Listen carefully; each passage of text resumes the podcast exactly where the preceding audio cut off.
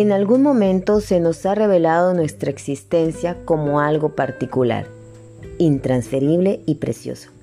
Casi siempre esta revelación se sitúa en la adolescencia. El descubrimiento de nosotros mismos se manifiesta como un sabernos solos en el mundo y nosotros se abre una impalpable, transparente muralla, la de nuestra conciencia. Es cierto que apenas nacemos nos sentimos solos, pero niños y adultos pueden trascender su soledad y olvidarse de sí mismos a través de juegos o trabajo. En cambio, el adolescente vacilante entre la infancia y la juventud, queda suspenso un instante ante la infinita riqueza del mundo. El adolescente se asombra de ser. Y al pasmo sucede la reflexión. Inclinado sobre el río de su conciencia, se pregunta si ese rostro que aflora lentamente del fondo, deformado por el agua, es el suyo. La singularidad de ser pura sensación en el niño. Se transforma en problema y pregunta, en conciencia interrogante. A los pueblos en trance, en crecimiento, le sucede algo parecido. Su ser se manifiesta como interrogación. ¿Qué somos y cómo realizamos eso que somos? Muchas veces las respuestas que damos a estas preguntas son desmentidas por la historia. ¿Acaso porque eso se llama el genio de los pueblos? Solo es un complejo de reacciones ante un estímulo dado.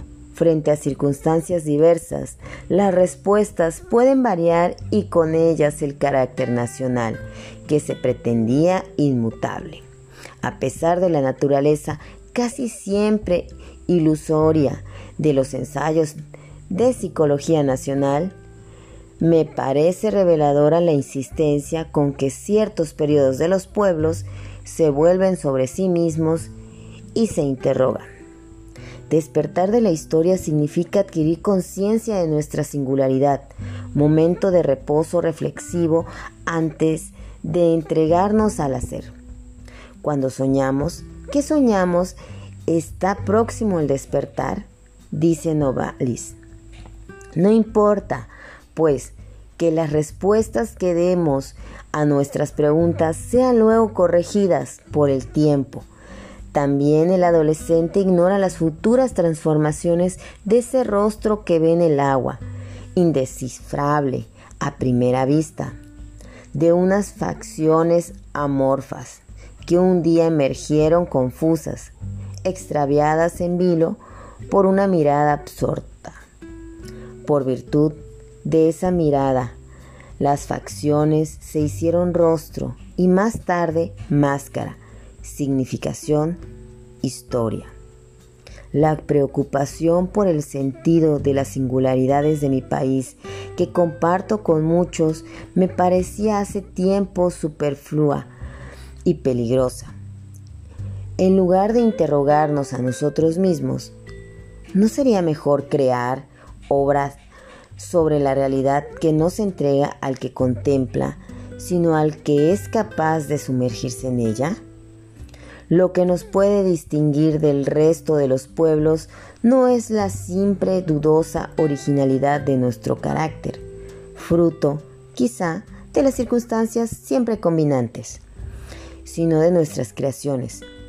Pensaba que una obra de arte o una acción concreta definen más al mexicano, no solamente en tanto que lo expresan, sino en cuanto al expresarlo lo recreen, que la más penetrante de las descripciones. Mi pregunta, como la de otros, se me aparecía así como un pretexto de mi miedo a enfrentar con la realidad.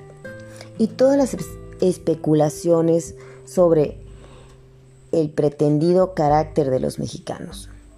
Hábiles, subterfugios de nuestra impotencia creadora. Creía, como Samuel Ramos, que el sentimiento de inferioridad influye en nuestra predilección por el análisis y que la escasez de nuestras creaciones se explica no tanto por el crecimiento de las facultades críticas a expensas de las creadoras, como por una instintiva desconfianza acerca de nuestras capacidades. Pero así como el adolescente no puede olvidarse de sí mismo, pues apenas lo consigue después de serlo. Nosotros no podemos sustraernos a la necesidad de interrogarnos y contemplarnos. No quiero decir que el mexicano sea por naturaleza crítico, sino que atraviesa una etapa reflexiva. Es natural que después de la fase explosiva de la revolución, el mexicano se recoja en sí mismo y por un momento se contemple. Las preguntas que todos nos hacemos ahora probablemente resulten incomprensibles dentro de 50 años.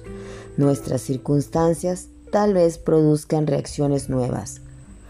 No toda la población que habita en nuestro país es objeto de mis reflexiones, sino un grupo concreto, constituido por esos que, por razones diversas, tienen conciencia de su ser en tanto que mexicanos.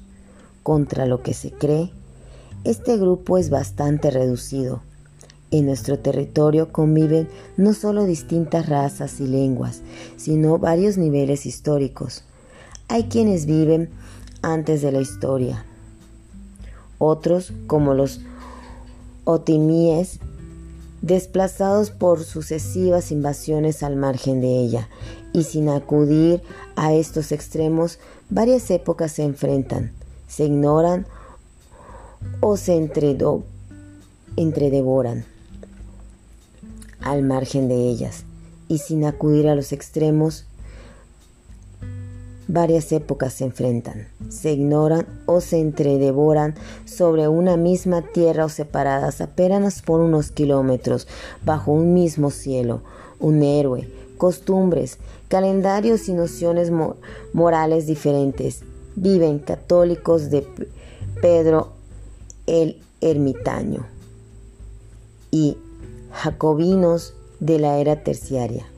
Las épocas viejas nunca desaparecen completamente y todas las heridas, aun las más antiguas, manan sangre todavía, a veces como las pirámides precortesianas que ocultan casi siempre otras, en una soledad, en una sola ciudad o en una sola alma se mezcla y superponen nociones y sensibles enemigas o distantes.